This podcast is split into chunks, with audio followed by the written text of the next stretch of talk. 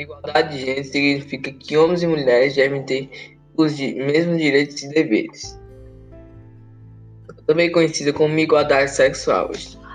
Esta é considerada a base para a construção de uma sociedade livre de preconceitos e discriminações.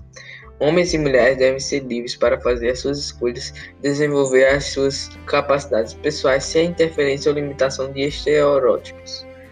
Todas as responsabilidades, direitos e oportunidades devem ser igualmente concedidas para todos os gêneros, sem haver qualquer tipo de restrição baseada no fato de determinada pessoa ter nascido como sexo masculino ou feminino.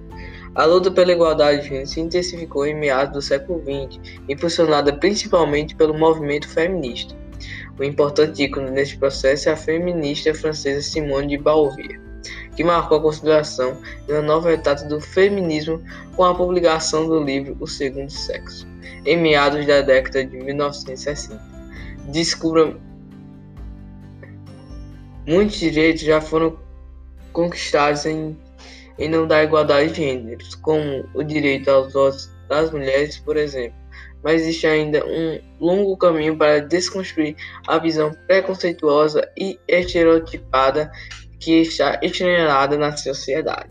Exemplos de desigualdade de gênero estão presentes em pequenas situações do cotidiano, onde mesmo as mulheres participam como incentivadoras para a segregação entre tarefas masculinas e tarefas femininas. Por exemplo, em muitas famílias as meninas são responsáveis em arrumar a cozinha, lavar a louça e lavar após o jantar, enquanto que uns vão assistir televisão, ler o jornal ou simplesmente descansar.